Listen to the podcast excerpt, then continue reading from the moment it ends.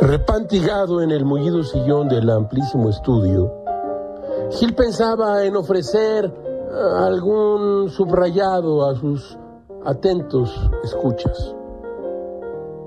En el prólogo a la edición ampliada de Literatura y Fantasma de Alfaguara 2001, Javier Marías, autor de Corazón tan Blanco, Mañana en la batalla piensa en mí y todas las almas, entre otras muchas novelas, confiesa esto. Escuche usted.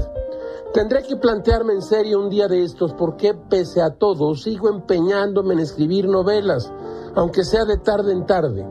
La fuerza de la costumbre, tal vez, o la extraña e incongruente fe que a menudo mueve a los descreídos. Escuche usted ahora esta respuesta de Marías a los escritores a los cuales les preguntan por qué escriben.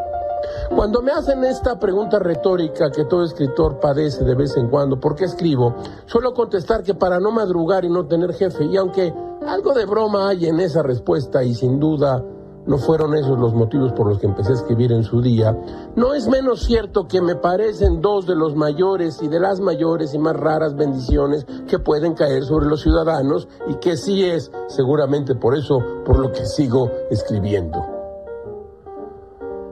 Es muy raro, caracho. Como diría Gamés, escribo porque me da mi regalada gana.